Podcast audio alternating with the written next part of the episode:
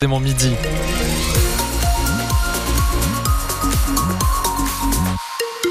Midi sous la pluie. Oui, je sais, c'est pas très gai, mais il va falloir faire avec. Vous pourrez quand même compter sur des températures assez douces. On avait 7 degrés en moyenne au réveil euh, dans l'ensemble du département. Autour de 10 degrés actuellement. On fait le point complet sur la météo juste après. Le journal de Pauline Boudier. Bonjour Pauline. Bonjour Julien. C'est encore dans toutes les têtes connaissent ce midi. L'Agia est leader de la Ligue 2. Grâce à une victoire arrachée avec les tripes hier face à Angers, 1 à 0 après un penalty de Joubal à la 90e minute. Mais quel match compliqué. Dès la 36e minute de jeu, les Iconais se sont retrouvés en infériorité numérique avec la sortie d'Elisha Ovouzou. Et malgré tout, ils ont réussi à retourner la situation, Nicolas Fillon. Imaginez résister pendant une heure à 10 contre 11 face à Angers, leader au coup d'envoi. On a montré que voilà, on pouvait contre vents et marées euh, faire face. Le meneur connaît Gauthier Hein, impressionné par la solidarité de son équipe. On a su faire le dos rond, faire des choses qu'on n'a pas euh, l'habitude de faire, c'est-à-dire euh, se mettre bloc bas et attendre l'opportunité. Finalement, le salut est venu d'un penalty transformé par le capitaine Joubal à la 90e minute. Moi, je savais que c'était un penalty difficile. Déjà, je savais que je ne pouvais pas pas raté. Serein le Brésilien, comme son entraîneur Christophe Pellissier. Non mais moi dans ma tête il me se passe rien parce que j'ai tellement confiance à Joubal que je sais qu'il va marquer. Mais Gauthier Hein n'oublie pas la parade exceptionnelle de Donovan Léon sur une tête angevine à bout portant trois minutes avant le penalty. Les trois points c'est pour lui aujourd'hui. Il nous sort un arrêt incroyable. Je lui ai dit qu'il n'avait pas fait exprès. Le gardien au Serrois, homme du match au micro de Bein Sport. Pour moi, euh, la récompense c'est tout le groupe. Certes j'ai fait l'arrêt mais on était tous comme des chiens sur le terrain et c'est le plus important important. Pélissier abonde avant de saluer le rôle des 16 700 spectateurs de la baie des Champs prépondérants. On est allé chercher avec la tête aussi. On était très intelligents dans ce qu'on a fait, mais aussi avec le cœur et les tripes. Et c'est pour ça que je donne un grand coup de chapeau au public parce qu'ils nous ont vraiment aidés dans une telle ambiance. C'est pour ça qu'on fait ce métier aussi. La bonne opération des Auxerrois, désormais un point devant Angers et loin devant Grenoble et Laval, les troisième et quatrième, sept points derrière la GIA. Un classement de bon augure hein, pour la suite du championnat. On en discute demain soir dans 100% AGIA. Et en marge de ce match, deux personnes ont été interpellées. Ouais, à la suite d'un attroupement qui gâche un peu la fête. Juste après le match, une quarantaine d'ultra Auxerrois attendaient le bus des supporters angevins rue de Lanou. Au passage du car, ils ont commencé à jeter des cailloux avant l'intervention des policiers. Aucun blessé, mais deux ultras ont été placés en garde à vue. Deux hommes, un habitant de Pourrin de 36 ans et un jeune de 19 ans.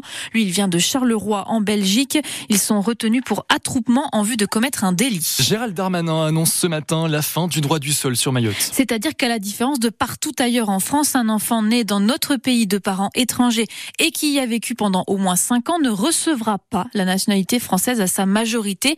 Le ministre de l'Intérieur est en déplacement sur l'île, bloqué depuis trois semaines par des barrages routier instauré pour protester contre l'insécurité et l'immigration incontrôlée. Et face à cette protestation, voici la réponse de Gérald Darmanin. Le président de la République m'a chargé de, dire aux Mahorais que nous allons prendre une décision radicale qui est l'inscription de la fin du droit du sol à Mayotte dans une révision euh, constitutionnelle que choisira le président de la République, c'est-à-dire qu'il ne sera plus possible de devenir euh, français si on n'est pas soi-même euh, enfant de parents français. Et nous couperons ainsi euh, littéralement euh, l'attractivité qu'il peut y avoir euh, dans l'archipel maorais. Il ne sera donc plus possible de pouvoir venir à Mayotte de façon irrégulière ou régulière, de mettre un enfant au monde ici et d'espérer devenir français de cette façon. Par ailleurs, nous avons changé drastiquement les mesures qui visent soit au groupement familial, soit au titre de séjour. En effet, nous allons nous donner euh, jusqu'à la prochaine loi Mayotte, que va préciser la ministre déléguée, pour mettre fin aux visas territorialisés. Ces visas territorialisés n'ont plus lieu d'être. Et en effet, Mayotte, qui est un territoire commun à l'ensemble de la République, euh, n'a plus à connaître cette situation. Une annonce saluée par une partie des élus maorais, notamment de la part des députés de droite. Deux salles, 1000 mètres carrés recouverts de tapis bleu nuit. La nouvelle mosquée de Sens a accueilli ses premiers fidèles hier lors de l'inauguration par les élus de la ville. 100% financée par les musulmans iconés, elle pourra accueillir jusqu'à 1500 personnes, quatre fois plus que l'ancienne qui elle fermera en avril prochain. Et sur France Bleu Auxerre, ce midi, on vous fait découvrir les secrets de fabrication des lunettes de Michel Polnareff. Ouais, vous les connaissez ces lunettes blanches iconiques. Mais le saviez-vous, elles sont faites à Sens, chez un artisan lunetier. Il s'appelle Gérard Soupet. Il travaille pour les plus grandes maisons de luxe, du sur-mesure fait main dans son atelier que vous avez pu exceptionnellement visiter, Julien Penaud.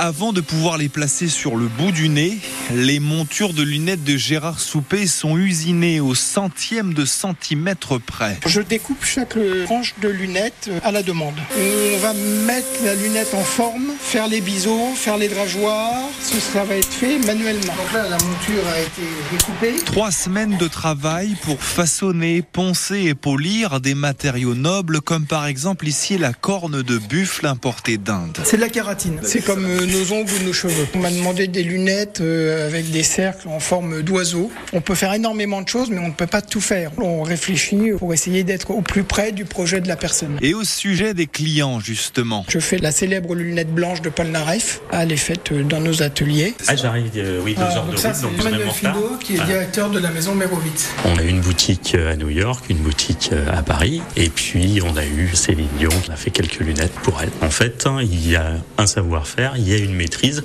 mais il y a une disponibilité euh, pour nous euh, et une efficacité. Donc c'est vraiment euh, idéal pour nous, mais surtout évidemment pour nos clients. Qui sont prêts à débourser jusqu'à 1600 euros pour des montures de lunettes sur mesure. Un reportage à retrouver sur francebleu.fr. La militante écologiste Greta Thunberg attendue cet après-midi à Bordeaux pour une manifestation contre les puits de pétrole en Gironde. La jeune activiste symbole mondial de la lutte contre le réchauffement climatique est en France depuis hier. Elle a participé à une mobilisation contre l'autoroute A69 dans le Tarn. Les Auxerroises de la JS Stade se déplacent à Besançon cet après-midi. Invaincus depuis le début de la saison de Régional 1, les Iconaises sont deuxième, les Franc-Comtoises huitième. Coup d'envoi, c'est à 14h30. Eux font le voyage en région parisienne. Les joueurs du rugby club Auxerrois affrontent Orsay, deuxième au classement. Le RCA doit absolument gagner pour se défaire de la dixième place de cette poule de Fédéral 2. Coup d'envoi à 15h15. Et puis on a tous dans nos greniers un fauteuil, un tableau, un service de thé qui traîne des objets dont vous voulez vous débarrasser peut-être et qui pourraient vous rapporter de l'argent. Pour connaître leur valeur, rendez-vous à la maison des brocanteurs à Avalon pour une séance d'estimation dirigée par Julien Cohen. Vous pourrez aussi vendre ces objets directement sur place. Ça démarre à 14h30 au 66 rue de Lyon à Avalon.